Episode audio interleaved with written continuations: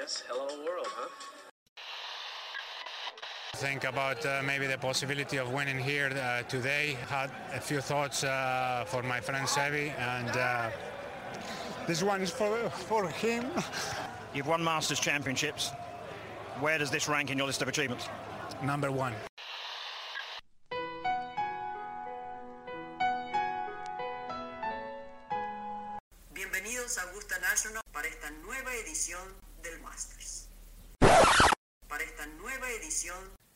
De Golf Sapiens. Hola amigos, bienvenidos a Golf Sapiens, episodio 17. Muchas gracias a todos los que nos escriben, gracias por sus comentarios, gracias por la buena vibra y, los que lo comparten se los agradecemos, sin duda ayuda. El episodio de hoy, la verdad es que está muy, muy interesante, disfruté mucho la, la entrevista, tuvimos la suerte de platicar con Aarón Terrazas, profesional mexicano, hijo de la leyenda Isaac Terrazas, uno de los defensas más duros que ha pasado por el balompié mexicano. Y pues bueno, eh, no, no, quiero adelantarles mucho. La verdad es que Aaron, aparte de ser un jugadorazo, un tipazo, un tipo súper centrado, eh, un tipo que tiene muy claro qué quiere y a dónde va. Y pues bueno, ya, ya, ya veremos qué, qué nos platicó. Y pues bueno, un poco haciendo recap de qué pasó este fin de semana antes de empezar la entrevista. Eh, pues estuvo, estuvo simpático. La verdad es que al final hubo, hubo un cambio de ganador que no esperábamos. Por ahí Keegan Bradley estuvo de líder mucho tiempo, eh, pero al final no, no pudo cerrar y ganó Sam Burns. Eh, tiene 24 años, su primer triunfo en el PGA, en el, PGA Tour es su torneo 76. Su start 76 del PGA Tour ganó. Eh, hay que, hay que aguantar, ¿no? Es, es, difícil ganar, se le notó cómo, cómo se emocionó, digo, está súper chavo, 24 años, eh, pero, pero está difícil aguantar tanto tiempo ahí y, se nota cómo se quita la presión eh, una vez que ganan. Valió, valió la pena ver su cara de, de felicidad desde que le faltaban meter dos pots, eh, pero ya sabía que no había manera de perder. Y, y pues bueno, se, se le vio feliz. No me sorprendió nada que ganara. Es un cuate que había dado mucha lata, por ahí lo, había estado siguiendo eh, por los resultados que había tenido, buscando picks para los fantasies, etc. Eh, es la sexta vez en menos de un año que entra el domingo en el top 4. Y es la tercera que entra con el liderato o empatado en el liderato después de 54 hoyos. Entonces, ya había estado ahí el güey, nada más que no había cerrado. Y, pues bueno, bien, bien por él. Eh, por ahí le echó, le echó una manita sin duda a Keegan Bradley, eh, que estaba buscando su primer triunfo en los últimos nueve años. Eh, por ahí, pues en la primera vuelta Sam Burns agarró el liderato, luego en la segunda remontó Keegan Bradley, eh, y pues ya era, era, un match entre los dos, como que no había nadie más que pintara. Y pues en el hoyo 13, Keegan Bradley echó un fierro al agua ahí. Eh, no, se vio mal pegado, pues salió más abierta de lo que quería. Se ve que no voló lo suficiente. La echó al agua y ya, ya no había mucho que hacer. Y, Burns pues ya nada más tenía que, irse derecho, no, no hundir el barco, no hacer ninguna locura. Ahí echó un bogey, pero luego echó un buen verde. Y pues bueno, eh, se llevó la W. Eh, pues esta W se, se lleva lo, lo típico, eh, las hermosas mieles que, te dan la WLPGA Tour. Son dos años de la tarjeta asegurada. Eh, su primera invitación al Masters. Eso está espectacular, obviamente. Nunca había jugado un Masters. Eh, entra en el PGA Championship. Y pues bueno, obviamente 1.2 millones de dólares que, que, a nadie le caen mal. Y pues bueno, esa, ese triunfo y esa calificación al Masters que vale tanto hacerle enfrente de tu familia, eso estuvo espectacular. Por ahí estaba eh, su esposa, sus papás, sus cuñados, toda la peña estaba por ahí. Entonces, eh, pues bueno, qué, qué, bien por él. Y es, es el 38 jugador que esta temporada, lo poco que llevamos esta temporada, ojo, que supera los 2 millones de dólares en ganancias. Gracias Dios Tiger, qué cantidad de billetes se reparte 38 eh, jugadores ya arriba de 2 millones de dólares de ganancias en, bolsas, ¿no? Está, está, espectacular. Y pues bueno, eh, en, el torneo, el, que jugó bien, el que, el que llamó la atención el, domingo fue Víctor Hovland. Eh, una ronda de, 65 con 7 verdes y un bogey.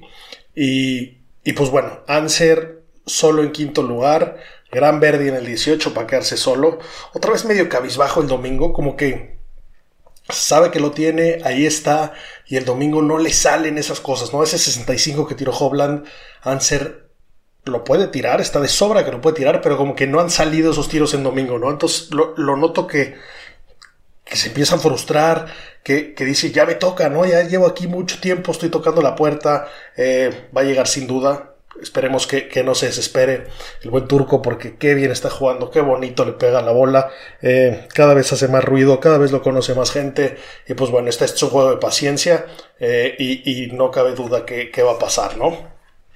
Eh, por ahí no sé si vieron que hubo dos calificados en, el Monday Qualifier. Para los que no, pues no, no tienen muy claro esto, por ahí se abren unos espacios eh, en los torneos que se califican los lunes.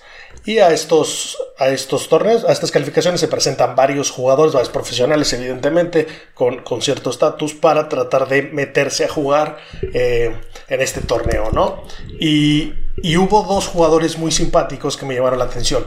Uno de ellos fue un cuate que se llama Michael Bisaki. Eh, seguramente pudieron ver que, hablaron de él. El güey calificó por primera vez después de N intentos. Un, gordito simpático con unos chamorros hermosos que metió un potorrón en el 18 para Verdi para calificar. Eh, y estuvo súper emocionado por ahí. Eh, se echó lágrima, obvio, le habló a sus papás. Eh, Estuvo, muy bonito el detalle, la verdad es que me, gustó mucho, eh, lo estuve jalando obviamente y pues tristemente no, no consiguió jugar muy bien, eh, no pasó el corte, pero, pero la historia estaba hermosa, hubiera estado increíble que, jugara bien, eso hasta ganara eh, de ese Monday Qualifier, de, de, del esfuerzo que hizo en esas lágrimas se notó lo que cuesta calificar y pues bueno, no pasó. Y por otro lado hubo otro calificado también por, por el Monday Q que es el jugador más alto en la historia de haber calificado una garrocha de 2 metros 7 centímetros de nombre Jordan Han, el cual también pues, pues me, gustó seguirlo, me gustó cómo calificó. La verdad es que tiene un swing muy bonito para el tamaño que tiene y evidentemente pues así le pegarás con 2 metros 7. Eh, el güey jugó bastante peor, más 7, no pasó el corte. Pero bueno, estuvo, estuvo, estuvo bueno que, que, le, que cubrieran estos jugadores. Eh, se nota mucho cómo pues hay, que incluir a todos, ¿no? Y hay que crecer el deporte y hay que incluir a, los nuevos jugadores, hay que ir poniendo ojo en quiénes son los buenos. Eh, y pues bueno, este tipo de coberturas son buenísimas. Por ahí hay una cuenta en Twitter que se llama Monday Qualifier. Eh, que, vale mucho la pena seguir, sube datos muy buenos y pues bueno, evidentemente le da seguimiento a esto, ¿no? Eh, hablando un poco de, otras, de otras eh, tours, en el Champions Tour, el senior que se llamaba antes, ganó Mike Weir. No sé si se acuerdan de Mike Weir, igual le suena el nombre, jugador zurdo de Canadá, eh, que en abril se suele vestir de verde, se da una vuelta augusta. El güey ganó el Masters del 2003, es el único canadiense que ha ganado un Major en la historia. y mucha gente solamente habla de él pues cuando es el Masters, ¿no? Y, hablamos de aquellos que ganaron, que tienen su derecho a ir todos los años, y, la gente siempre dice, este güey que, ¿de dónde salió? Eh, se cagó aquella vez que ganó el torneo, y la verdad es que aunque, aunque no es muy conocido, no, no, hizo tanto ruido, por lo menos no, no recordamos tanto ruido, eh, el güey fue un gran jugador en su época, o sea, ese Masters no se lo robó ni mucho menos, el güey tiene 16 wins como profesional, de las cuales son 8 en el PGA Tour. Muy pocos jugadores tienen 8 wins en el PGA Tour.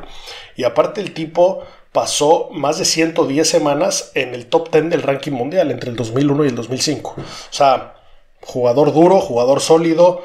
Y, pues bueno, es su primera W en el Champions Tour porque acaba de llegar. El güey tiene 50 años. Eh, tal vez empiece a acabar la época de, de Bernard Langer. Eh, ya veremos. Por ahí ya no está ganando tan seguido y están llegando eh, nombres interesantes, ¿no? Ya estamos viendo muchos jugadores que jugaban hace unos años en el PJ Tour.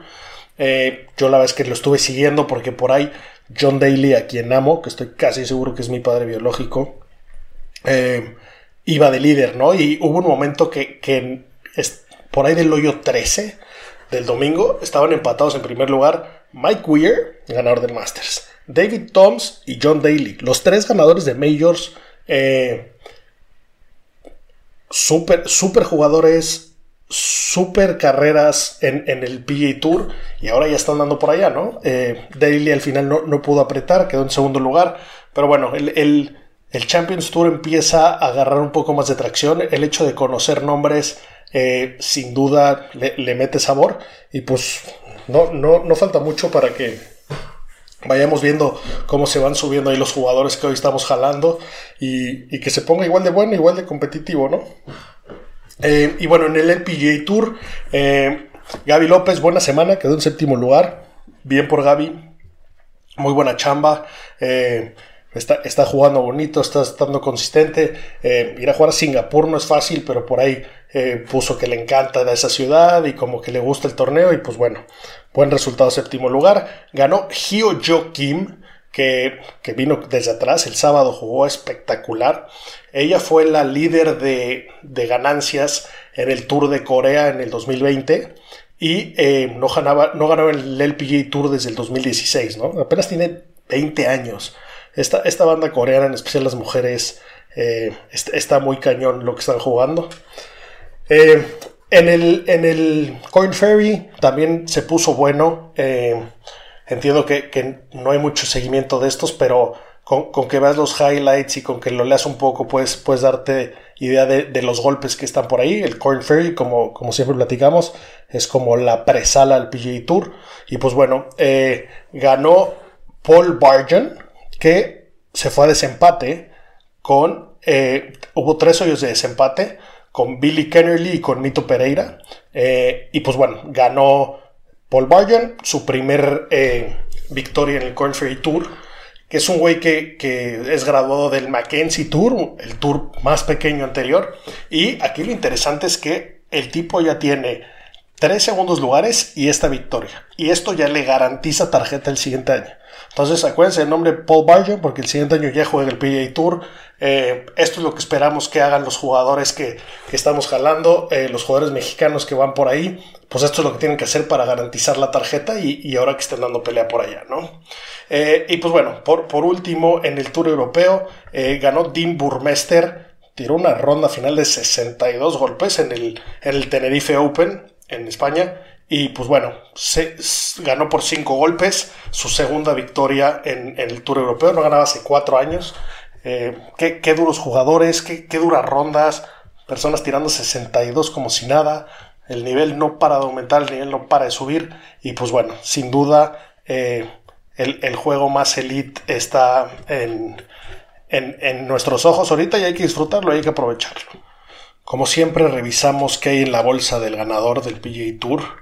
En este caso, la bolsa de Sam Burns, jugador 100% de Callaway. Por ahí Callaway fue el primero en, tuitear y en poner en todas sus redes que, gran win. Eh, supongo que, esos tipos que reclutan, estos son los días que, disfrutan y que la victoria sabe, sabe más rico que el mismo jugador. Eh, por ahí trae el Callaway Maverick 10.5 grados. Trae la madera 3 Callaway Maverick Sub-Zero de 15 grados. Eh, trae un híbrido el Apex Pro de 15 grados también, de 23 grados, perdón. Eh, los fierros Callaway Apex del 4 al 9, con varillas Project X 6.5, que son bastante firm.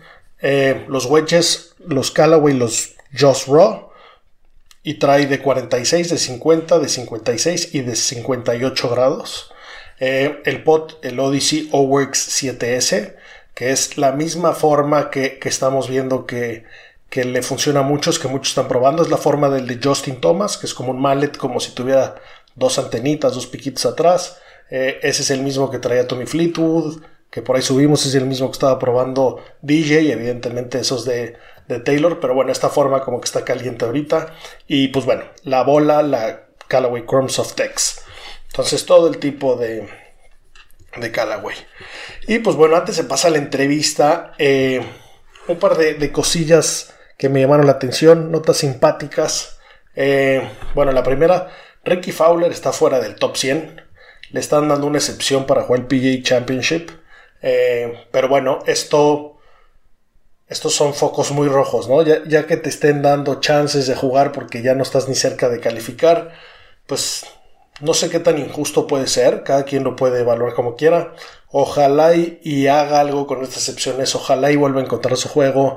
Sabemos que el talento lo tiene, es un jugador durísimo, pero que últimamente anda muy, muy, muy perdido. Y, pues bueno, eh, ojalá y, y, recuperemos al buen Fowler. Y por otro lado, otro que está fuera del top 100 está en el lugar 103, es Phil Mickelson, a quien le están ofreciendo la excepción para jugar el US Open en Torrey Pines, eh, que como sabemos es el único que le falta para ganar su Grand Slam. Ha estado muy cerca de ganar el US Open, nunca lo ha ganado. Eh, y pues bueno, San Diego es de donde es Phil. Torrey Pines, pues básicamente creció jugando ahí. Entonces, eh, pues ojalá le vaya bien. Estaría increíble que, hiciera el Grand Slam y más a los 50 años, pero bueno, a, base de una excepción. Por ahí, María Fácil le operaron la rodilla. Tenía, tenía un dolorcito, lo revisaron y pues bueno, por ahí, por ahí anunció que, que se salía unas semanitas de las canchas, que tenían que operarla. Entonces, pues le deseamos eh, una prontísima recuperación a María Fassi y esperemos que esté pronto de regreso en la cancha y fina, ¿no? Como, como la vimos en, su debut para que pueda estar eh, dando pelea y, ganando eh, en cuanto antes. y bueno, últimos dos puntos simpáticos que encontré por ahí esta semana. Dustin Johnson, yo no lo sabía, lleva 8 años de fiancé de Paulina Gretzky. Yo pensé que ya estaban casados, eh, que amo que estés tirando la liga. Por ahí vieron a Paulina Gretzky ahí probándose un vestido de novia. No sé si ya finalmente le están torciendo el brazo o si quién sabe qué esté pasando. Muy, muy curioso que lleve 8 años estirando esa liga. Suena que es de esos matrimonios que no nos sorprendería que de repente pase algo extraño y se separaran. Ya finalmente se casaron y, a ver cómo está el divorcio, a ver quién sale ganando o perdiendo. Esperemos que no. Pero bueno, hace no muchos años echaron un super round donde los dos borraron sus fotos de, de su Instagram del otro y luego se perdonaron y tienen una relación muy exótica y se ve que, les gustan unas fiestotototas, unas pachangotas ahí medio swingers. Eh, pues bueno, como, superestrellas, muy divertido. Y bueno, y por último, eh, mi, nota favorita de la semana, Taylor Gooch jugó en el Valspar y jugó pues bastante mal. El güey no pasó el corte porque al final echó unos tripods, poteó bastante pinche y no pasó el corte. Y un güey en Twitter le empezó a tirar caca de es malísimo, no puede ser, eh, perdí, bla, bla, bla. Y entonces este güey le contestó, pues ¿qué onda? ¿Me apostaste o qué? Y le dijo, te puesto 50 mil dólares en un minigolf en Nueva York y te garantizo que te gano porque eres malísimo. Entonces, pues Taylor Gooch le dijo, órale, demuéstrame que tienes 50 mil dólares, me subo un avión ahorita mismo. A lo que el güey obviamente no contestó nada. Pero como que la banda cachó el asunto y dijo, oye güey, yo sí te aposté y jugaste del culo, pues aquí está mi apuesta y aquí está mi cuenta de Venmo. Y entonces el güey le reembolsó a varios sus apuestas. Dijo, sí, me la mamé, la antes que cerré muy mal. Y, pues bueno, a varios les pagó. La antes que me cayó a todo dar, me pareció un tipazo este güey. Eh, y aparte su apellido me gusta, Guch. En español es, es, una palabra simpática, es el sartén. Eh, entonces me, gustó su, su apellido y, tipazo, ¿no? sabemos que es buen jugador, jugó más de semana, pero, pero esos que, que interactúan tanto en Twitter y que hacen este tipo de cosas, pues sin duda ayuda, ¿no? Y, es parte de, evidentemente esto le sale muy natural, pero ¿será que veremos que ahora los jugadores le echan más ganas a, su imagen personal? Sabemos que hay jugadores que ni tienen redes sociales, ¿no? Pero hay unos que, pues, evidentemente son las superestrellas en, en redes sociales en la vida. Y, si se recuerdan, la semana pasada hablamos del Player Impact Program, ¿no? De, de esos 40 millones que los van a repartir entre los jugadores, según varias cosas que platicaron. Eh, no nos sorprenda que los jugadores empiezan a hacer cosas para destacar, ¿no? Y para conseguir, pues, meterse por aquí y ganarse esta lana extra. Eh, y, justo en, esa línea, por ahí salió, eh, pues, un, estudio de quiénes serían los, los, más beneficiados, ¿no? Y entonces, si recuerdan, vimos, vimos todos los puntos. los golfistas está partido en orden de los puntos, ¿no? Punto número uno. Los que más buscan en Google. Eh, este, es, este, es, un porcentaje de las búsquedas eh, al mes, ¿no? Número uno, Tiger Woods, un millón. De ahí pasamos a Adam Scott, 200 mil. Dustin Johnson, 180 mil. Rory, eh, DeChambeau, Justin Thomas, Phil Mickelson, John Ram, Kepka y Speed. Esos son el top 10. Eh, de ahí pasamos los que más followers tienen en redes sociales. Número uno, eh, Tiger, con una audiencia combinada de 9.2 millones entre, Instagram y Twitter. Después Rory, 5.3 millones. Jordan Speed, 3.5 millones. Ricky Fowler, 3.5. Boba, 2.8. Ian Poulter, 2.8. DJ, 2 millones. Phil, 1.6. Justin Rose 1.6 y Justin Thomas 1.5. Son el top 10 de más seguidos en redes sociales. Los golfistas que más enganchan con su audiencia eh, es, un poco en Instagram y aquí veíamos eso de, de, lo que se contestan y lo que interactúan, etc. Y aquí les va a sorprender mucho más los nombres que van a ver, ¿no? Número 1, Doc Redman. Número 2, Joel Damon. Número 3, Victor Hovland. Número 4, JT Poston. Número 5, Robert McIntyre. Número 6, Harris English. Número 7, Sebastián Muñoz. Número 8, Sung Im. 9, John Ram. Y 10, Kevin Kisner. Eh, y pues bueno, esto, la combinación de todo esto, nos saca el top 10 de jugadores que hoy en día estarían recibiendo esta lana por todos estos puntos, ¿no? Entonces, eh, si, si, en este momento con estas calificaciones dieran, dieran el, el dinero, el número uno sería Tiger, número 2 Rory, número 3 Jordan Speed, 4 Fowler, 5 Boba Watson, 6 Polter, 7 DJ, 8 Phil Mickelson, 9 Justin Thomas y 10 Justin Rose. Entonces, pues, pues está interesante, ¿no? Eh, aquí ya veremos cómo los jugadores actúan y se mueven y hacen y todo, pues por dinero que en el fondo es para lo que están y para lo que le echan ganas y el honor está muy bien, pero los billetotes pues siempre los están siguiendo, ¿no? Entonces, pues por ahí, por ahí nos estaremos actualizando con más noticias. Y eh, sin más, vámonos a la entrevista con el buen Aaron Terrazas. For. Hola amigos, bienvenidos a Golf Sapiens. El día de hoy tenemos la suerte de tener como invitado a Aaron Terrazas, profesional mexicano, eh, que, que, ahorita vamos a entrar a detalles de su carrera, pero bueno, eh, no, no, solo es un honor para mí tener a, un profesional como, como Aarón aquí platicando con nosotros, sino que aparte para los que nos oyen de fuera de México, Aarón es hijo de una de las leyendas futbolísticas más cañones de este país. Eh, jugó en mis dos equipos favoritos del mundo, en la selección mexicana obviamente y en mis poderosísimos, eh, invencibles tiburones rojos de Veracruz. Eh, creo que por ahí también jugó en un equipo que se viste amarillo, creo que se llama la América o algo así, pero bueno, su carrera, su carrera del tren y los tiburones increíble para los que no, no dimensionan eh, de los mejores defensas que ha dado este país. Pero bueno, Aaron, muchas gracias, bienvenido, gracias por tu tiempo. Hola, Pablo, gracias por la invitación. Este, la verdad es que siempre me, me había llamado mucho la atención tu programa y pues hasta que se me hizo estar aquí. Qué honor, qué honor que nos digas eso. Oye, eh, ¿Qué, andas haciendo? Platícanos cómo empezaste a jugar golf. Sé que el fútbol en tu vida representó mucho, pero imagino que, le das más clases de golf al jefe. ¿Cuántos chichis le das? a mi papá le doy una por hoyo. Una por hoyo. La última vez que jugamos fue hace como un mes ahí en México y casi, casi me gana. Entonces, este, pues ahí sí, cuando, cuando se pone a jugar, que no es mucho, la verdad, cuando se pone a jugar, ahí sí me puede dar pelea con, con 17. 17 se pone muy bueno el match. Me imagino. Y, se nota cómo, cómo el se, se, platica muchísimo de, de, cómo se debe practicar y lo que sea. Los que son buenos para los deportes, los que son bien coordinados, los que tienen esa coordinación de, bola, ojos, manos, se les da bien todos los deportes. ¿no? Entonces estoy seguro que, que tu jefe, siendo, un talento deportivo, pues, metiéndole las horas sería buenísimo, ¿no? Podrían jugar con, con menos de ventaja.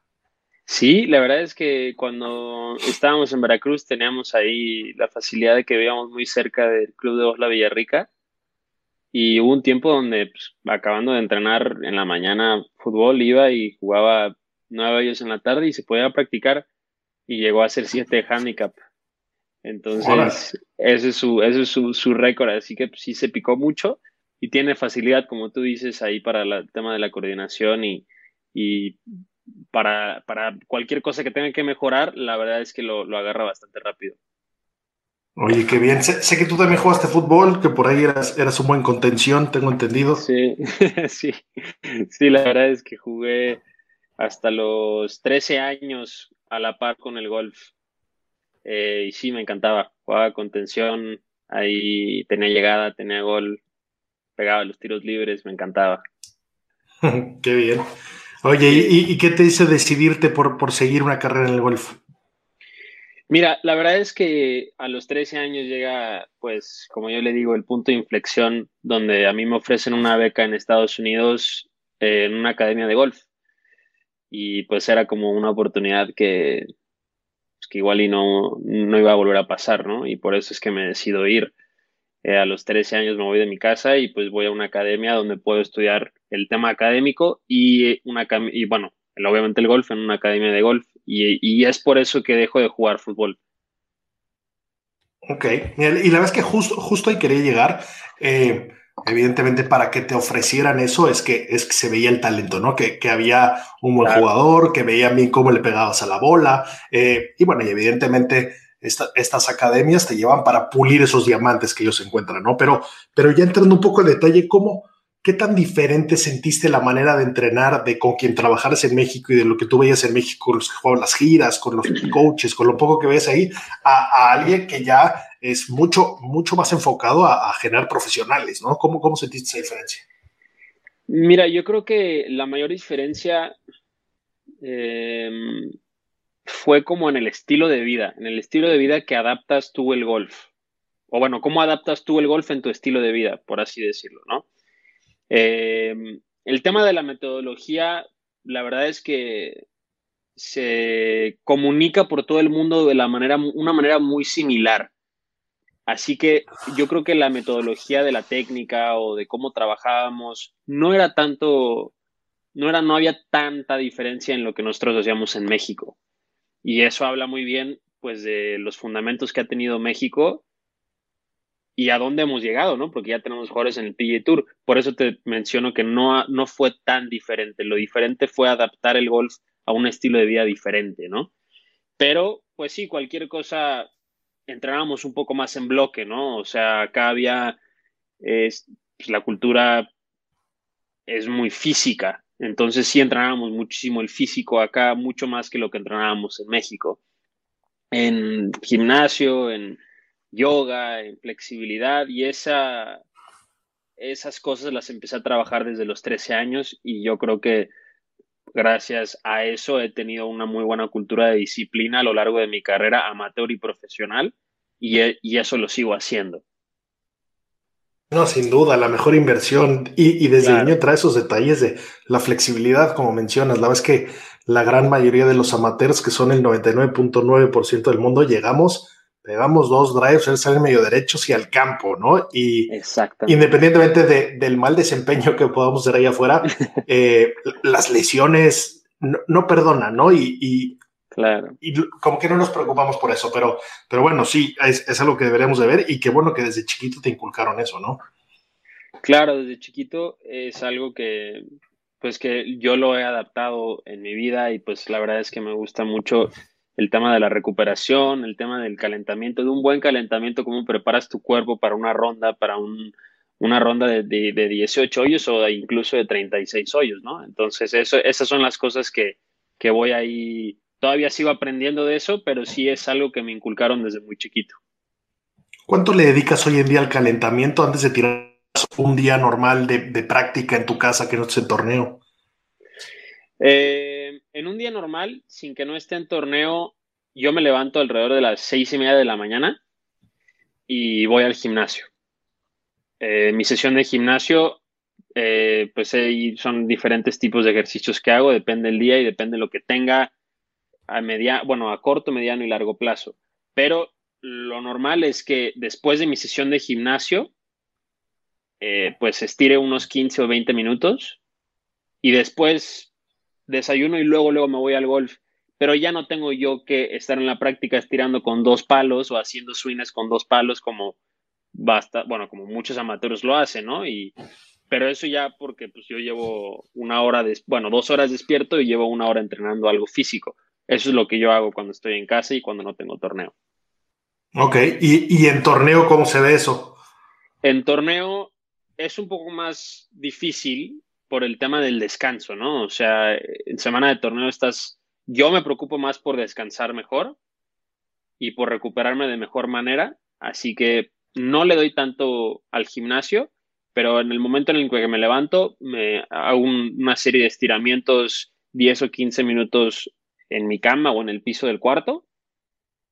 Y pues de ahí me baño, me cambio, voy, a voy al torneo, bueno, voy al campo y desayuno y antes de pegar pelotas sí hago un estiramiento más que nada en mi lado izquierdo, que es el lado donde, bueno, yo que soy derecho, mi lado izquierdo es el que tiene menos balance, por así decirlo. Entonces tiro más mi lado izquierdo para, para llegar más balanceado físicamente al movimiento del swing, ¿no?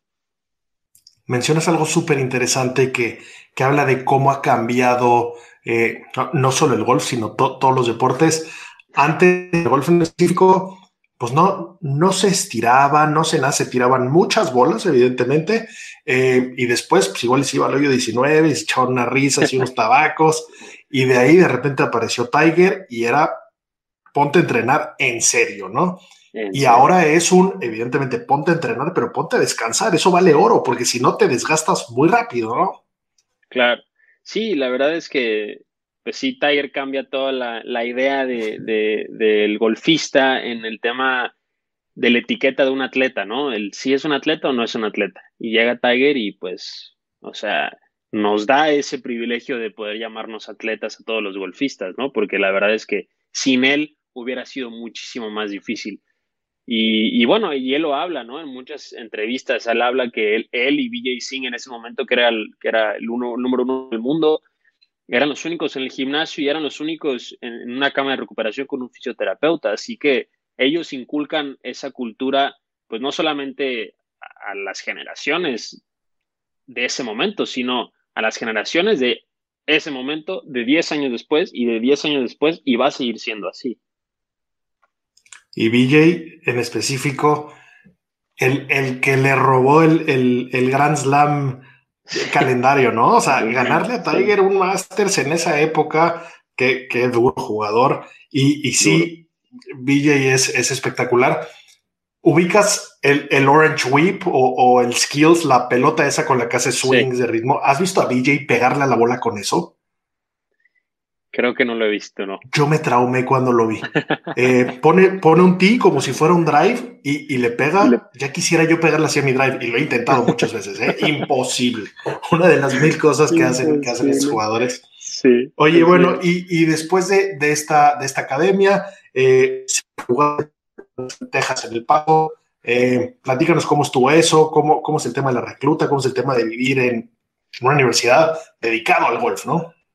Claro, yo, eh, mi tema fue un poco distinto, no distinto porque hay muchos casos así, ¿no? Pero a mí me, a mí me recluta la Universidad de Oklahoma University primero, antes que el paso, ¿no? Entonces, yo llego a, a la Universidad de Oklahoma en un estado más que nada emocional muy desgastado por el tema en que yo en mi carrera de junior golfer, la verdad es que jugué muchos torneos y llegando a mi último año de la, de la preparatoria, eh, pues me dice el entrenador que tengo que dejar de jugar torneos y subir mis calificaciones. Y eso a mí me, me, baja de ritmo porque de venir jugando 13 o 14 o hasta 15 torneos al año escolar, llegué a jugar solamente 4 mi último año.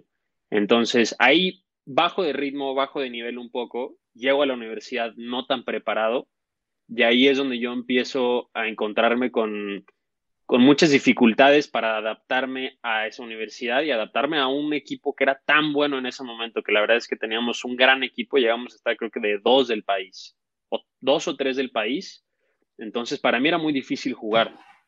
Y pues la verdad es que yo cuando jugaba, yo, yo en ese momento no estaba jugando bien, y mi entrenador no cuenta conmigo en muchísimas ocasiones, ¿no?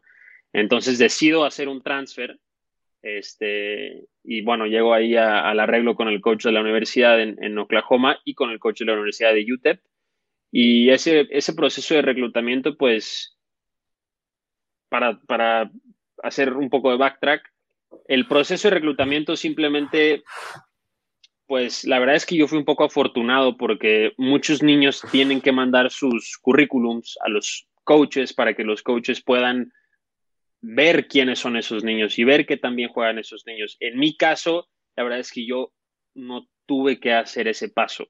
Yo empecé a jugar bien desde muy joven y pues ya las universidades ya, ya me ubicaban de una mejor manera y ya sabían quién era y ya no necesitaba yo hacer ese proceso, ¿no? Que la mayoría de los niños lo tienen que hacer.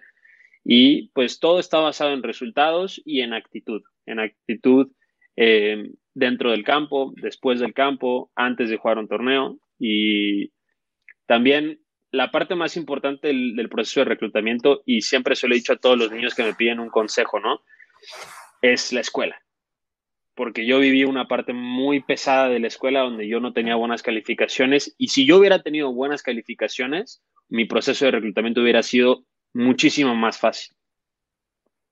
Así que pues okay. empieza, empieza ese, ese proceso de, de reclutamiento donde pues uno quizá no le da tanta importancia a la escuela por querer jugar bien al golf, que pues en cierto sentido tiene lógica, pero al mismo tiempo no puedes tú jugar bien al golf si no tienes buenas calificaciones. Claro, sin duda. Y la verdad es que yo me acuerdo que, que en su momento, evidentemente, con, con un talento ni, ni microscópico comparado a, a, las ligas de golf que me estás hablando, en su momento eh, tuve la posibilidad de irme a Estados Unidos con una beca de golf. Evidentemente no en Oklahoma, no nada similar, ¿no? Pero, okay. pero me acuerdo que, que, yo tenía un par de, de conocidos y de amigos de, de, la gira que habían jugado toda la vida, un poco más grandes, que, que en algún momento decían, esto no es lo que yo me imaginaba, ¿no? Y, y yo iba a ganar el Masters, obviamente. Y llegué y el golf se volvió la vida y el momento que el golf deje de ser divertido, pues ya no está tan padre y donde hay que entrenar todo el día y aparte a esto como que cambia un poco la perspectiva, ¿no? Como que es un golpe de realidad que, que mientras estás ahí tirando bolas diciendo yo voy a ganar el Masters en dos años, no, no lo ves tan de cerca, ¿no? Claro, sí, la verdad es que eso me imagino que a cualquier golfista de, de una esencia competitiva, como tanto la tuya como la mía, pues nos ha cruzado por la mente eso, decir, a ver, ¿qué quieres de tu vida? ¿Dónde te ves en, por así decirlo, cuatro años? Y te das cuenta que ya pasaron dos y que qué tan cerca estás de ese objetivo, ¿no? De cuatro años donde tú te veías. Y dices, bueno, es la realidad y, y, para llegar ahí, pues quizá hay que cambiar cosas y hay que modificar cosas y es lo que a mí me sucedió, porque yo me, yo me veo todavía, y no es que todavía, pero yo quiero ser un ganador en el PGA Tour y ganador de un Major pero cuando me di cuenta que estaba en un ambiente como el de Oklahoma, donde no jugaba, donde no estaba bien emocionalmente, entre un pequeño hoyo de depresión, pues sí dije, estoy todavía a años luz de llegar a eso, ¿no? Claro, y claro. Donde, y, ahí, y ahí es donde decides el cambio. Yo me acuerdo perfectamente que en mi casa me preguntaron, Oye, ¿tú vas a llegar al PGA Tour? Sé perfectamente que ya saben la respuesta, pero yo creo que, le, que, que, les importó decirme, ¿no? Y dije, claro. la verdad es que, es que no creo. Entonces, pues ni, ni volteamos a ver ese, ese, ese lado, ¿no? Eh, claro. Pero bueno, me, la verdad es que me, me, encanta poder platicar con alguien que sí pasó por ahí y que sí pasó por ahí en, las, en, en los niveles competitivos. Eh, me, me da curiosidad saber cómo, cómo funciona ese entrenamiento de cara con, con, con, los equipos de las universidades. Por ahí escucho mucho y, y, más cada vez que los jugadores profesionales pues llevan los logos de sus universidades en las bolsas, hablan mucho de su escuela, claro. de los coaches de las escuelas, de cómo los reclutaron, etcétera. Eh, pero como que nunca sabes qué pasa tra tras bambalinas, ¿no? Entonces, ahora que mencionabas, claro. pues ese equipo eh, de los mejores del mundo, ¿Cómo, ¿Cómo funciona el entrenamiento? ¿Qué tanto el coach te llega a cambiar un poco tu tipo de juego o se adapta a lo que traes? O si ve que no estás calificando, te dedica más horas o te dedica menos porque no andas fino. ¿Cómo, cómo funciona eso? Mira, y qué bueno que tocas ese punto porque yo viví los dos polos opuestos de en coaches y en entrenamientos, basado en, en dos universidades distintas, ¿no? Evidentemente Oklahoma tiene más prestigio que UTEP, pero eso no significa que, que UTEP sea menos para, un, para cierto jugador, ¿no? En papel es menos, claro, y lo entendemos todos, ¿no? Pero pues para algún jugador quizás es mejor. Ahora, yo cuando llego a, yo cuando llego a Oklahoma, yo venía pues con todas mis tendencias, ¿no? Que yo pegaba siempre al draw, eh, llegando a Oklahoma, para los que más o menos no entienden qué es el draw, es un movimiento de pelota de derecha a izquierda. Y esa pues, era mi tendencia, es como pegarlo a la parte. Es el que no le sale a los, a los nalgas. Todos los malos pegan fades y slices. El momento que sale para el otro lado controlado, ese es el tiro del chingón. Exactamente. Entonces, este, pues yo llego a, ahí a, Oklahoma. Y la verdad es que el coach, eh, el coach y yo tuvimos un poquito de diferencias en ese tema, ¿no? En el que él me intentó cambiar mi estilo de juego. Me dijo, tú ya no puedes pegar draw si tú quieres competir a nivel colegial, tienes que pegar al fade. Entonces fue un poco de, pues sí, fue un poco de, tiempo que, tuve que adaptarme yo también a ese cambio, ¿no? Y a dónde quería él llevarme a ese cambio. Ahora. ¿Esto fue como para que, para que se prestaba mejor los campos o para enseñarte a mover la bola para todos los lados y que y sacaras el tipo según la circunstancia, el tiro? Mira, el tema de eso es que él, su argumento bajo ese cambio que él quería implementar en mí era que él pensaba, o bueno, él sigue creyendo hasta hoy en día, que los mejores jugadores pueden ser los mejores jugadores del mundo jugando un efecto solamente. ¿Cuántos años tiene ese coach? Eh, Aproximado, calcular. Como 38, 39 años. Ah, pensé que, pensé que iba a ser más rugo, que iba a ser ahí un, amante de Jack Nicklaus y ese. No, no, no, no, Y, y, y, la verdad es que es, para mí, yo creo que es de los mejores coaches de Estados Unidos. Su manera de pensar, en mi caso, yo creo que, pues, no es que no fuera la correcta, es que simplemente, pues, no se, no, no hubo clic conmigo, ¿no? Entonces, pues, esa era, esa era su idea y a mí me costó mucho trabajo cambié de, cambie de palos, este, cambié de driver mil veces. Era cuando Nike estaba ahí empezando como a, salir, ¿no? Y la escuela, pues obviamente era Nike. Y pues hasta, hasta los palos te querían, te querían meter y te querían que hiciera que jugaras. Me querían, me querían hacer jugar palos Nike, donde yo toda la vida he sido ping. Entonces, pues sí fue un, tema de mucho cambio, de, de también yo no tener la inteligencia y ser tan, pues como se, pues no, no, no, tan novato, ¿no? Pero no tener la, la, sabiduría en ese momento de decir, a ver, necesito esto y esto no lo necesito. Y pues eso pues fue una etapa de aprendizaje muy, muy fuerte, muy dura, muy cruel quizá en algún, en algún momento porque la pasé muy mal, pero la verdad es que me sirvió muchísimo. Oye, y, y pregunto desde el desconocimiento, pero, pero gracias por dejarnos aquí en, claro aprender de ti un poco, ¿no? Eso, esos equipos tenemos más claros cómo funcionan los de americano, por ejemplo, ¿no? Porque lo vemos mucho más en la tele. O sea, estos equipos supongo que tienen muchos assistant coaches y hay uno de poteo, uno de juego corto, este coach se mete... ¿Cómo funciona esa interacción de, en plan, tomar como clases o cómo le dan seguimiento a cómo le estás pegando, cuánto estás tirando, cómo funciona esa parte? Mira, te soy honesto, en eso es hay mil maneras de hacerlo, hay mil coaches que tienen mil tipos de ideas, pero en ese momento con ese coach teníamos un assistant, o sea, el, coach, el assistant coach, y eh, pues sí, o sea, como cualquier equipo, ¿no? Y como yo creo que en cualquier deporte pues hay preferencias en los que son titulares y en los que no son titulares, ¿no? El coach a mí me dedicó mucho tiempo para pues arreglar ese, eh, bueno, para llevarme a la tendencia que él quería. Y las prácticas iban muy personalizadas, ¿no? El decir, a ver, pueden, todos van a practicar lo que quieran, lo que gusten, vamos a ir todos a la una de la tarde a entrenar, pero este, pues ya llegaba el coach y me decía, oye, quiero entrenar contigo el pot, oye, hoy quiero entrenar contigo los wedges, o quiero entrenar contigo alrededor de green. Entonces, su ideología era, mientras menos prácticas organizadas de equipo tengamos, es mejor equipo. El equipo va a ser mejor. Y pues sí, o sea, la verdad es que yo creo que en un semestre tuvimos, yo creo que menos de 10 prácticas en equipo, ¿no? Donde todos iban a una estación y luego había otra estación y todos iban a esa estación y luego se los dividían, o sea, como prácticas muy monitoreadas por los coaches, hubo yo creo que ocho o nueve ese, ese semestre y ya. Y todo lo demás era, vamos a practicar todos, practiquen lo que quieran y yo voy a estar supervisando. Si quieren alguna pregunta o quieren, o quieren algún consejo, ahí voy a estar. Entonces, pues la verdad es que no era, no era tan, pues, tan controlado por el coach, por así decirlo de alguna manera, ¿no? Ok, interesante. Bueno, entonces de ahí pasaste a UTEP.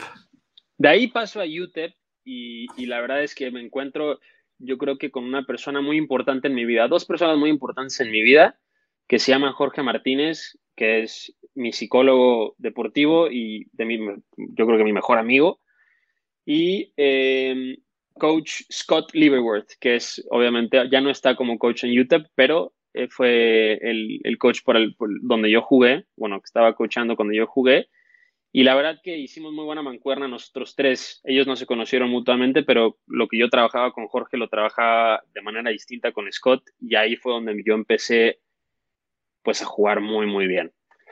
Y Scott tiene muchísimo crédito de mi, de mi pequeño éxito que tuve en la universidad, la verdad. Ok, ¿qué, qué, qué hubo de diferente? Evidentemente veo que, veo que la actitud, la psicología, pero me imagino que ya no te quieren obligar a, a jugar fierros Nike y pegar Faith todo el día. Supongo que por ahí empezamos. Sí. Eh, yo llegué, me acuerdo perfecto, era mi tercer día en el paso y me habla el coach y me dice, oye, quiero que vengas a mi, oficina. Entonces llego a su oficina, empezamos a hablar y me dice, mira, te voy a decir una cosa y quiero que la entiendas, porque va a ser muy importante que entiendas esta parte para los siguientes tres años que tienes jugando para mí. Me dijo, tú eres el mejor jugador de, este equipo lejos. Y yo me quedé así como que, ah, ok, gracias, ¿no? Porque pues, evidentemente yo venía de no jugar bien un año y medio, ¿no? En Oklahoma. Y me dijo, lo único que vamos a hacer contigo es que vamos a empezar a moldear al Aarón de antes hacerle una mejor versión, pero yo no te voy a cambiar absolutamente nada. Y ahí fue donde empecé a entender muchas cosas de mi swing, empecé a entender muchas cosas de mis tendencias, donde él, sin hablar como un lenguaje tan estricto, sin hablar un lenguaje tan limitado en el tema de tienes que jugar este, este efecto a fuerzas, la verdad es que él me llevó por un camino diferente y me llevó por un camino donde me dijo, con lo que tú tienes, tienes que ser el mejor. Órale, qué increíble. Oye, y háblanos, háblanos de esos éxitos, de esos torneos, algo que te acuerdes, algún, algún eh, momento, algún torneo específico. Eh, sí, la verdad es que mi último año de la universidad eh, fue por mucho mi mejor año y yo venía de quedar empatado en primer lugar en un torneo muy cerca de aquí del Paso. Perdón. Y me dijo, Scott me dijo, oye, la próxima semana quiero que disfrutes más el juego, que no te preocupes tanto por lo que va a pasar si vas en la pelea o cuántos tiros te llevan o cuántos tiros le llevas tú al segundo. Quiero que empieces a disfrutar un poco más el, el, el, pues juego, la competencia, ¿no? Aprender a disfrutarla. Y yo digo, órale, pues, va. Llegamos al siguiente torneo, campo muy, muy difícil, mucho viento, mucho frío, y hago 69 la primera ronda. Y la segunda ronda jugamos 36 hoyos un día y luego 18 el último día. Y la ronda de la tarde tiro 65 y rompo el récord de campo. Y esa noche de la segunda ronda la tercera ronda, hablo con el coach y me dice, oye, quiero que sigas disfrutando como estás disfrutando. Y quiero que sigas sonriendo como lo estás haciendo porque no estás haciendo nada distinto a lo que hiciste la semana pasada o lo que hiciste los años pasados. Simplemente estás disfrutando más la competencia. Y al siguiente día tiré 66 y gané por 10 ese torneo de, de college. Y para mí, pues la verdad es que tiene mucho mérito eso a nivel emocional. Leve, jugué, jugué regulis. 6-9, 6-5, 6-6, qué bárbaro. Qué, qué... Oye, y, y, de ahí, eh, digo, sé, sé, que después estuvimos muy cerca de verte jugando el Masters y el Open en el Latin American. Eh, Amateur Championship del año pasado. Eh, ¿cómo, ¿cómo, estuvo eso? ¿Qué, ¿Qué, tal fue jugar eso? Y luego de ahí diste el, el, paso a Pro, ¿no? Que ya justo que llegar un poco de, de cómo va. Y, y, cada vez que tenemos la suerte de tener un invitado por aquí, hacemos énfasis en que no dimensionamos los que estamos con nuestra chela en nuestro sillón, lo imposible que está estar jugando golf en la televisión y ni hablar de, los que están en el PGA Tour, ¿no? Eh, claro. Entonces, uh, platícanos un poco cómo fue esa parte. Mira, la transición de, nivel amateur al profesional, la verdad es que para mí fue muy, muy buena, porque ese torneo que tú mencionas, el Latin American en, en Mayacoba, pues me fue muy bien. La verdad es que disfruté mucho mi despedida como amateur y más que fue en mi país, ¿no? Y pues con mi mamá, con mi papá, con mi hermano, con Jorge en la bolsa. Fue muy especial para mí esa semana. Este, y bueno, hay cosas que, que, a veces no están como en tu proceso, ¿no? Que igual y en mi proceso no estaba a ganar ese, ese torneo. Y después, pues, pasó el profesionalismo. Y el profesionalismo... Eh, Debutaste pues ahí mismo en Mayacoba, ¿no? Debuté, bueno, de hecho, no debuté ahí, o sea, debuté, jugué mi primer torneo del PGA Tour ahí en Mayacoba, donde me, me dieron la invitación de jugar el año pasado ahí. Pero pues sí, después fui a jugar la escuela clasificatoria del PGA Tour Latinoamérica en Argentina. Pasé. Después de ahí, este, la gira profesional de golf me da, la gira profesional de golf mexicana me da un lugar en, en Puebla. Y ahí fue donde debuto como profesional. Fue mi primer torneo ya cobrando prácticamente, o sea, con bolsa y todo. Entonces, este, ya ahí quedé en segundo lugar, así que pues nos fue muy bien en, nuestro debut. Y de ahí, pues todo ese año vivimos un poco con incertidumbre de no sabía qué iba a pasar, porque después jugamos un torneo de Pietro Latinoamérica, un torneo de la, de la Gira Banorte en ese momento y se canceló todo. Qué, qué, qué raro momento para empezar, cómo, cómo hay que frenar esos caballos. Oye, ¿se, ¿se siente diferente jugar ya por dinero y por chamba que por llegar a donde ya llegaste? ¿Hay, hay, algo que pasa diferente en tu cabeza? Eh, sí, sí, sí, sí, sin duda. O sea, yo creo que el golfista que te diga que, que no, que es igual, es, yo creo que está mintiendo. Sí, es, una, es un reto distinto. No diría que es una presión diferente, pero es un reto distinto, ¿no? Porque si somos objetivos en esto, y no me gusta hablar de dinero a mí, pero pues si falla cinco cortes seguidos, que es lo que me acaba de suceder a mí, pues son cinco semanas sin cobrar.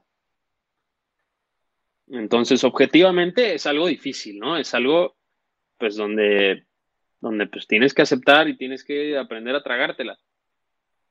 Y la presión, quitando el dinero, es algo muy esto, pero sí es un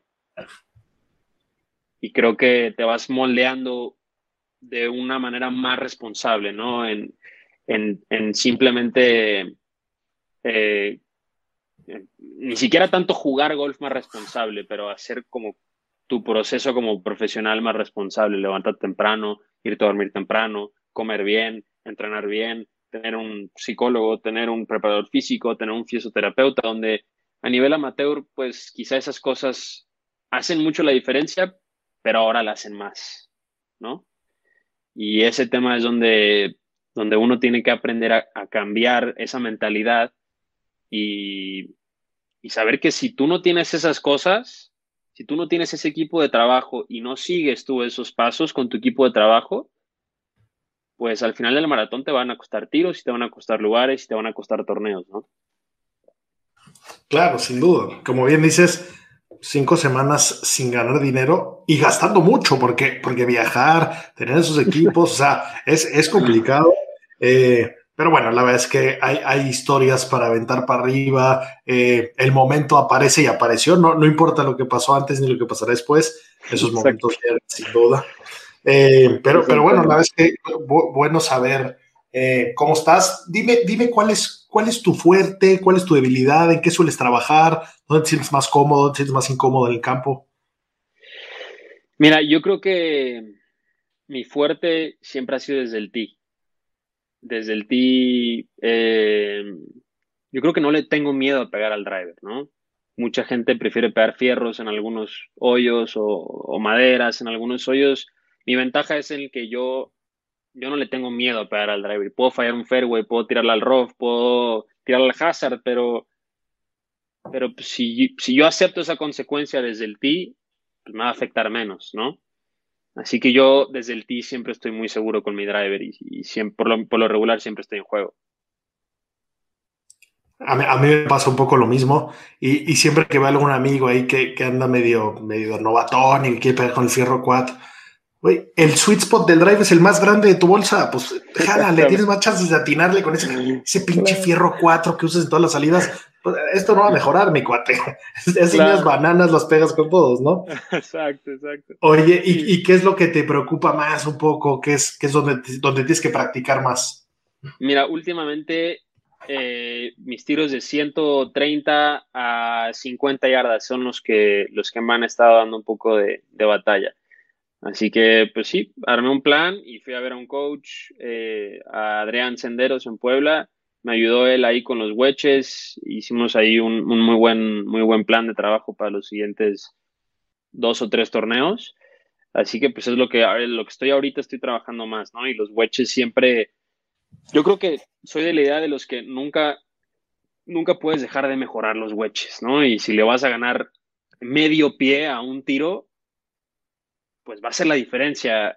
Y, eso es lo que la gente a veces no entiende. ¿Cómo medio pie te va a hacer una diferencia? Pues es que en cuatro días y en cuatro torneos y en cuatro semanas y en cuatro años de carrera, medio pie te va a hacer mucha diferencia. Infinito. Infinito. es, estoy de acuerdo contigo, me parece la zona del juego más difícil por mucho. Eh, a mí es también lo que más me cuesta. tengo tres sands, no sé si pegar uno full, uno tres cuartos, un cachito del otro. Eh, y justo hace, poco oí una entrevista que le hacían a Butch Harmon y hablaban mucho de cómo Dustin Johnson, pues hoy es un amo con los wedges, ¿no? Y, es gran parte de lo que lleva teniendo tanto tiempo ahí. Pero eh, por otro lado, no era. Y entonces, pues trabajando mucho con un buen plan, como, como lo mencionas, y, en su facility de, de práctica en Las Vegas tiene unas placas de metal a ciertos niveles de yardas y entonces, pues a pegarle, ¿no? Y te das cuenta. Y, y también mencionó mucho que, que es, es, mucho feeling y mucho ojo, ¿no? Él no usa trackman, entonces pues ve uno que a otro, pero desde que le pega la bola a su jugador sabe si va a pegar o no, ¿no? Y, claro. y ahí lo delicado está en, porque créeme que lo he tratado, ¿eh? O sea, dentro de, mi enfermedad y adicción al golf, he visto pues, cómo entrenan, si yo entreno me sale igual, ¿no? Eh, no necesariamente repetir lo mismo 500 veces va a hacer que te salga bien en el momento adecuado, ¿no? ¿No? O sea, hay, hay, hay una línea entre la mecánica y el robot, al feeling, al sacarlo, al jugarlo, que, que claro. más difícil esa.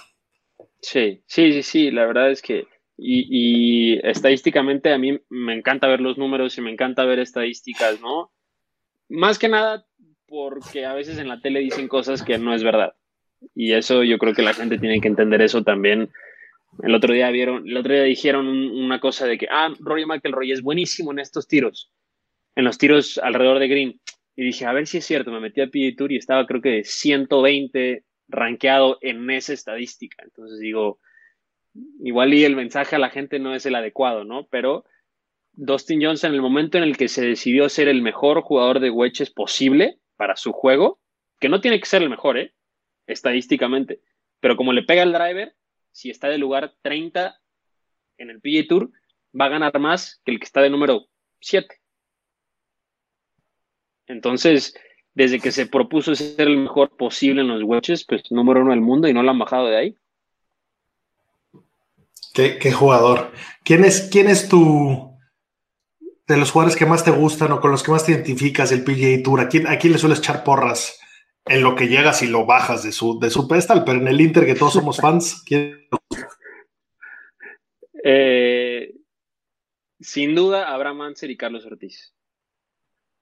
Pero qué chingón la respuesta, qué bruto. Se me puso la piel chinita, que qué bien.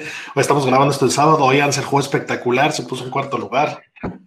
Exactamente. Sí, yo creo que yo creo que son jugadores, aparte de que son grandes personas, son jugadores que son un ejemplo para todos, ¿no? Y Carlos jugó muy bien su primer año, de ahí medio la pasó un poco mal, bajó otra vez al Corn Ferry, estuvo a nada de subir, otro año en el Corn Ferry y luego ganador del PGA Tour.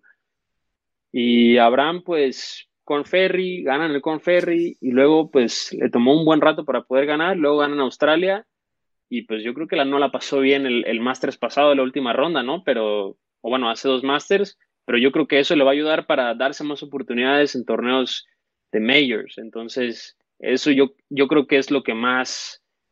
Mm, lo que más admiro de estos dos jugadores. Y, sin duda son mis jugadores favoritos. Increíble respuesta. Oye, en específico, Abraham es buena persona para, para pick his brain de cómo, cómo aprocha y cómo se los hueches. El güey es ridículo el control que tiene. Sí, es algo increíble. Yo lo he visto. Pues él fue a la Universidad de Oklahoma, alguna vez fue a visitar mientras que yo estaba ahí y sí nos enseñaba unos tiros ahí alrededor de Green que hasta hoy en día a mi ojo es imposible, ¿no? Pero una persona como él lo puede hacer. es común que, se den tips, que, pidas tips. Eh, llega a un nivel donde ya no nos preguntamos cómo funciona entre profesionales. Eh, o sea, hay de todo, ¿no? A mí me ha tocado de todo, me ha tocado muy buena onda, me han tocado gente muy seria que va, pues ahora sí que, o sea, a su a su plan, a su día, a su semana, y hay personas que son pues, no malas personas, pero sí no son nada amigables, y en el tema ya medio, sí, medio mamonas, por así decirlo, ¿no? Aquí se vale decirles como quieras. Sí, medio, mamonas, medio, medio, sí, medio, medio mamonas, entonces sí, me ha tocado de todo. Abraham pues, eh, son los que si le preguntas algo te va a decir, pero hay otro güey que, le preguntas algo y ignora y se va. Y, es como la gente que llega al profesionalismo. De hecho, hoy acabo de jugar con dos socios de aquí del Paso Country Club y se estaban diciendo buena bola de fairway, de, de, bola a bola y pegaban los dos en green y, ah, qué buena bola, no sé qué. Me preguntaron de qué, oye, ¿cómo es eso en el golf profesional? Y le digo, pues, si un güey te dice buena bola, pues es que es muy buen pedo el güey, porque pues, no se dice nada, la verdad. sí. Tal cual, es, es otra historia, otro nivel. Oye, ¿y, qué, está haciendo Aaron ahorita? ¿Qué está jugando? ¿Cuál es el siguiente torneo? ¿Qué tiene que pasar? ¿Cómo, está la escalera para que te, vistas de verde muy pronto? Que ahorita vamos a llegar a, a, qué, a qué vas a ganar, cuáles vas a ganar. ¿cómo, qué tiene que pasar? Eh, mira, ahorita estoy del lugar, creo que 68 de la orden de mérito en el PITU Latinoamérica, con cuatro torneos por jugar. Y esas pues son buenas noticias porque este año solamente va a haber ocho y si juegas uno bien, pues prácticamente te das la oportunidad de jugar el Conferry el año que entra. Álvaro Ortiz ya ganó el Mazatlán y pues, va a estar en el Conferry el año que entra, seguro. Y pues yo que no voy tan alto en la orden de mérito, yo juego bien estos siguientes cuatro torneos y por ahí hasta me meto al Conferry. Eh, y esos torneos son en, verano, tres semanas y ya es en junio y el cuarto está por decidirse. Ahorita, ahorita en este momento estoy aquí en El Paso porque el martes juego la, primera clasificación para el US Open. Entonces, pues si ya pasó eso, paso esa, esa escuela clasificatoria, vamos al, al, segundo que es, hay, varios, hay varias sedes, pero ya entrando en esa sede, pues ya se siente un, pues un ambiente ya más directo, ¿no? A un, a un, a un mayor entonces, si juegas bien en ese, en ese calificatorio, pues estás, puede cambiar tu vida, sin, ninguna duda. ¿Qué significa jugar bien? ¿Qué tienes que salir a tirar ese día para, para después irte a Torrey? Mira, depende mucho dónde vayas, ¿no? El año donde yo jugué second stage del US Open fue en Dallas. Creo que le hice siete menos y me quedé a una del, del playoff para entrar al US Open. Entonces, este, sí, es, es jodido, es jodido, la verdad. Pero pues la primera, conozco el campo bien, yo creo que con unas entre, entre 4 y 7 va a entrar. Entre 4 menos y 7 menos va a entrar, sin, sin duda. Después en la siguiente, yo elegí el campo más difícil posible, porque pues, es donde yo, yo creo que yo tengo más ventaja sobre el field. Y nunca he ido a ese campo, pero seguramente cualquier cosa entre 3 y 8 abajo de par en, en, esa, en esa clasificación va a tener chance de entrar, ¿no? Es, es, es mucho rango, pero es un campo mucho. Muy, difícil. mucho rango, pero es un campo muy, muy difícil y pues, nunca he ido, nunca lo he jugado, así que la verdad es que no tengo idea. Oye, pues muy, muy bien, mucho éxito en eso. Evidentemente vamos a estarlo siguiendo de cerca. Estaría increíble que, que te colaras ahí a jugar a Torrey, y más si eres buen driveador, ahí, ahí se, se, se presta bien. Exactamente. Eh, oye, ¿qué, ¿qué, hay en tu bolsa? Siempre le preguntamos a, a los que pasan por aquí. ¿Qué, qué tienes por ahí? Eh, ¿en, ¿en, qué aspecto? En... ¿Qué, ¿Qué, armas tienes? ¿Qué, ¿Qué, tienes de drive? ¿Tienes ah. el típico pot del bisabuelo o tienes el más nuevo? ¿Te gustan las navajas? Los, ¿qué, qué, tipo de armas Mira, tienes? yo desde los 14 años eh, tuve la fortuna de, de, que pude estar con Ping y la verdad Ping me ha tratado increíble, así que tengo todos mis palos Ping, menos un palo que es el pot. El pot es un Scotty Cameron que lo, lo, tengo desde que tenía 18 años. 18 años, sí, 18 años. Con ese pot gané el Nacional de Aficionados en México. Y pues la verdad es que desde ese torneo, pues siempre, a veces lo he banqueado, a veces lo he mandado a la banca, no voy a mentir, pero sí, sí siempre, siempre está ahí. Siempre se le ha renovado el contrato de ese pot. Oye, no, no, no puedo creer que, que, llevemos tantos minutos platicando y no hayamos mencionado eso. Te pido una disculpa porque qué, qué mierda de rankings. ¿Cómo, ¿Cómo, no tenía eso yo en mis estudios? Y mira que le metí el research. Eh, ganar ese torneo es, es, cosa seria, ¿eh? Qué, qué bien, ¿qué sí. año lo ganaste? Eh, 2016. 2016 tenía 19 años, sí. ¿En el Churu lo ganaste? No, fue en Campeche. Ah. Sí, 2016. Sí, debe ser 2016 o 2017. Uno de esos dos años, creo que fue 2016.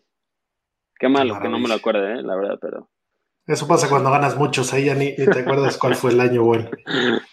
Sí, pero sí fue, fue un. Sin duda es el, es el, yo creo que el highlight de, de mi carrera. Hasta ahorita amateur y, y de golfista. Y de, perdón, y de profesional, sin duda. Oye, y, y, hablando de highlights, ¿cuál es el mejor tiro que has pegado en tu vida? No, no sé si necesariamente sea la, sea la circunstancia o que un día practicando metiste un hole out de 280 yardas. ¿Cuál, ¿Cuál, crees que ha sido que te acuerdes el mejor tiro que hayas hecho? Ah, sin duda, el hoyo 16 del Latin American Amateur Championship en Mayacoba, la última ronda. Eh, ahí venía, creo que como a dos de líder, ¿no? Y el líder venía atrás de mí y teníamos como 200, teníamos 214 al hoyo, pero teníamos que volarla como 205, viento a favor de derecha-izquierda. Yo quería pegar el 5 y este, este tiro tiene mucho crédito lo que me dijo Jorge, mi caddy, ¿no? Me, yo le quería pegar el 5 así alta con fade, me dijo, no, güey, es el 6 a la trampa que está del lado derecho con draw fuerte. Si llega, sí, sí llega. Pues me paré así y lo único que quise hacer tener un buen contacto con la pelota. Y la veo volar, sale a la trampa con draw, bota en una lomita y la bandera estaba, la bandera no se veía, no se veía como el hoyo, pues. Entonces bota y la pelota pues baja la loma y ya no la vimos. O sea, ya no la vimos qué sucedió, pero la dejé en el borde izquierdo del hoyo. Uf, qué maravilla, en qué momento. En qué momento, exactamente. Sin duda ha sido el mejor tiro de mi vida ese. Qué fácil, qué fácil te acordaste. Eh, que, me acuerdo que te estaba jalando. Ese señor ganó Abel Gallego, si no me equivoco, ¿no? Sí, eh, sí, sí, Abel ganó. Bien por él, lástima que no tuvo un buen desempeño, eh, por, por, por, lo menos al principio, pero, pero bueno, eh, estuvimos cerca de verte y, y, y, sé que llegarás, no por esa calificación, pero llegarás. En el momento que estés en el PGA Tour, que sea muy pronto, ¿qué torneo te gustaría ganar del no majors? ¿Cuál es tu favorito? Eh, el Players. El players. No, pero ese sí es Mayor. Esa discusión la hemos tenido muchas veces aquí. Ese es Mayor. Estoy diciendo no Mayors. Ese es Mayor. eh, híjole, yo creo que. Yo creo que el RBC Heritage, el Hilton Head. Órale. Sí, ahí donde Sink dio clases ahorita. Exactamente. Ahí, como yo, bueno, la academia donde yo estuve estaba ahí en, en Hilton Head. Eh, ese campo, la verdad es que lo jugué o sea, yo creo que lo jugaba unas cinco o seis veces por año y estuve ahí cinco años, o sea que lo jugué bastante, muchísimas veces. Y la verdad es que es uno de mis campos no sé si favoritos, pero es un campo que le tengo un cariño. Yo creo que Qué ese, buena respuesta. yo creo que ese o mm, si, si tienen el WGC en México, ese también.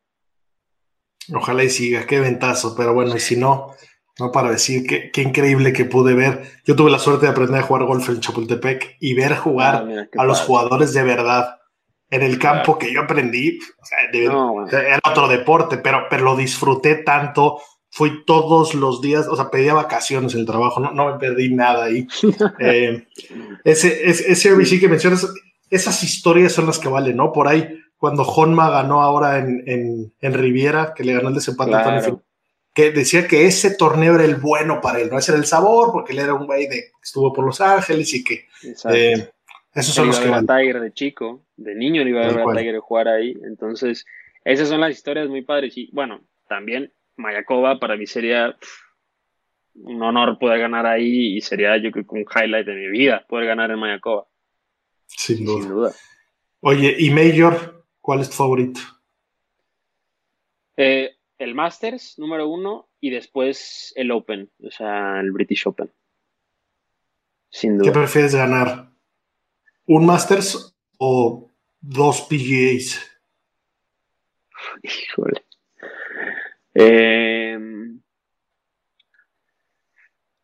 mira, yo creo que la chaqueta verde es única, pero ganar dos majors es, o sea, poca gente gana más de, más de un major. O sea, yo creo que el major, un major puede ser tu semana, pero si ganas dos majors, es como Ya no fue suerte. tiene mucho, tiene mucho más sentido, ¿no? Es como Ángel Cabrera, pero Ángel Cabrera le tocó ganar el Masters. Ángel Cabrera, si solamente hubiera ganado el Masters o si solamente hubiera ganado el US Open, pues ahorita yo creo que nadie hablaría de él. Pero ganó US Open primero y luego el Masters. Y luego casi gana otro Masters. El que le ganó a Adam Scott bajo la lluvia. Exactamente. Yo creo No, que y nadie ese US sabe- Open en Oakmont. No, no, no, qué cosa. Y aparte le ganó a Tiger también. Jugador de ping también de toda la vida. Exactamente. Ah, y un dato curioso de ese Masters que pierde contra Adam Scott en la lluvia. Yo creo que poca gente sabe esto, pero Ángel Cabrera, si hubiera ganado ese Masters, hubiera sido el primer abuelo en la historia de ganar, para, de, o sea, de ganador de Masters. Órale, qué buen dato, no lo sabía. Exactamente. qué bueno, Sí. qué buen dato. Oye, pues, pues, mil gracias por, por venir. La verdad es que sie- siempre me gana el reloj. Tengo aquí un relojito al lado porque me podría quedar hablando de golf todo, todo- todo el día, la vida. Eh, Aarón, de verdad, qué honor tenerte por aquí. Gracias por, por platicarnos. Ojalá y te tengamos pronto de regreso eh, cu- cuando, en, en unos meses, cuando ya esté reactivado esto y cuando hablemos de, de tus títulos y a dónde vas y qué sigue. Eh, gracias por darte la vuelta, Aarón, de verdad. Las porras que Muchas te echamos por gracias. aquí sobran y, y- y agradecidos contigo. Muchas gracias, Pablo, muchas gracias. Y, y ya sabes que aquí lo, lo que necesites, lo que gustes aquí de, de, de entrevistas o lo que quieras, aquí me hablas y no hay ningún problema. Sí, pero bueno, mi Pablo, pues muchas gracias por la invitación, como siempre. Esa fue nuestra entrevista con el gran Aarón Terrazas. La verdad es que estamos súper agradecidos con él por tomarse el tiempo de platicar con nosotros. Sin duda, Golf Sapiens es su casa. Esperamos que pronto esté de regreso ya contándonos qué, qué tanto ha ganado y, eh, qué sigue ¿no? en, su carrera. Pero bueno, ya para terminar, eh, el torneo de esta siguiente semana es eh, en un campo espectacular, un campo que ha recibido majors, Quail Hollow, es el Wells Fargo, donde otra vez el field se pone bueno, donde hay jugadores interesantes, donde es un campo, que este es un dato interesante, eh, es un campo que por lo que requiere para tener un buen papel, para desempeñar un buen papel, donde lo más importante son los fierros, eh, fierros a green, después el pot y, y los chips alrededor del green, eh, de los campos que se juegan en el tour. El más parecido a este es el Club de Golf Chapultepec, donde vimos el WGC México, ¿no? Estoy hablando a nivel stats. Entonces, pues bueno, a, aquellos que, que van a hacer picks, hagan memoria de quién ha jugado bien en el Chapu, quién, quién les gustó, quién ha ganado. Por ahí sabemos que DJ ganó muchas veces por acá. Pero bueno, eh, si, buscamos eh, un poco los, los caballos negros, se puede decir, eh, pues a ver a quién encontramos, ¿no? DJ no va a jugar esta semana. Entonces, si ese, si ese se les antojaba agarrarlo en su lista, pues igual iba yendo descartando. Pero Justin Thomas sí juega, por ejemplo. entiendo que son las superestrellas. yo en lo personal descubrí, y, por descubrir digo que no lo pelaba, no me quedé bien, no le creía mucho a Justin Thomas en el club de golf Chapultepec, aquel año que ganó Phil Mickelson, donde JT tiró 6-2, 6-3. El fin de semana jugó el mejor golf que he visto en mi vida. Y, y pues bueno, este campo se parece, ¿no? Entiendo que venía fino, el Masters no hizo nada, pero el Players jugó espectacular. Entonces, eh, jugadores que me gustan y que sus juegos puedan encajar a esto, ¿no? No, necesariamente que hayan jugado bien el Chapultepec, pero bueno, Keegan Bradley jugó espectacular la semana pasada, está pegando duro y derecho. Eh, Camilo Villegas anda jugando bien. Ese, ese pick puede estar interesante. Evidentemente, Anser, ni hablar de él. Eh, Niman, Grillo, estos que han, pegado buenos fierros. Grillo, como me gustaba. Y, al final se, cayó. Empezó muy bien la semana pasada. Pero bueno, eh, Matt Jones me puede gustar. No sé cuándo Matt Jones ganó hace no mucho. Y pues bueno, Corey Connors, de los que siempre traigo. Ya que lo perdí. Se, quedó en el corte. Eh, Corey Connors me, me gusta bastante. Entonces, pues a ver, a ver qué tal nos va en este torneo. Max Honma, que anda jugando bien, eh, ganó aquí ya. Entonces, ese, ese recuérdenlo, ese lo voy a jugar para quedar en top 10. Ese me, gusta. Eh, y pues bueno, gracias, gracias por escucharnos. Y, pues bueno, hasta la próxima. Como ya saben, eh, veamos siempre lo bueno en la vida y green es green. Hasta luego.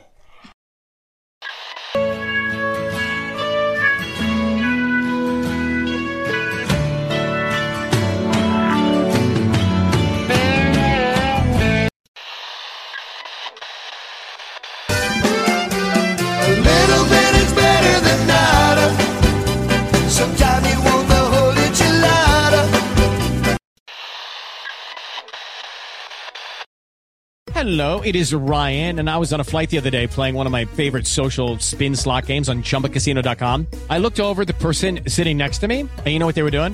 They were also playing Chumba Casino. Coincidence? I think not. Everybody's loving having fun with it. Chumba Casino is home to hundreds of casino style games that you can play for free anytime, anywhere, even at 30,000 feet. So sign up now at chumbacasino.com to claim your free welcome bonus. That's chumbacasino.com and live the Chumba life. No purchase necessary. DTW, void, prohibited by law. See terms and conditions 18 plus.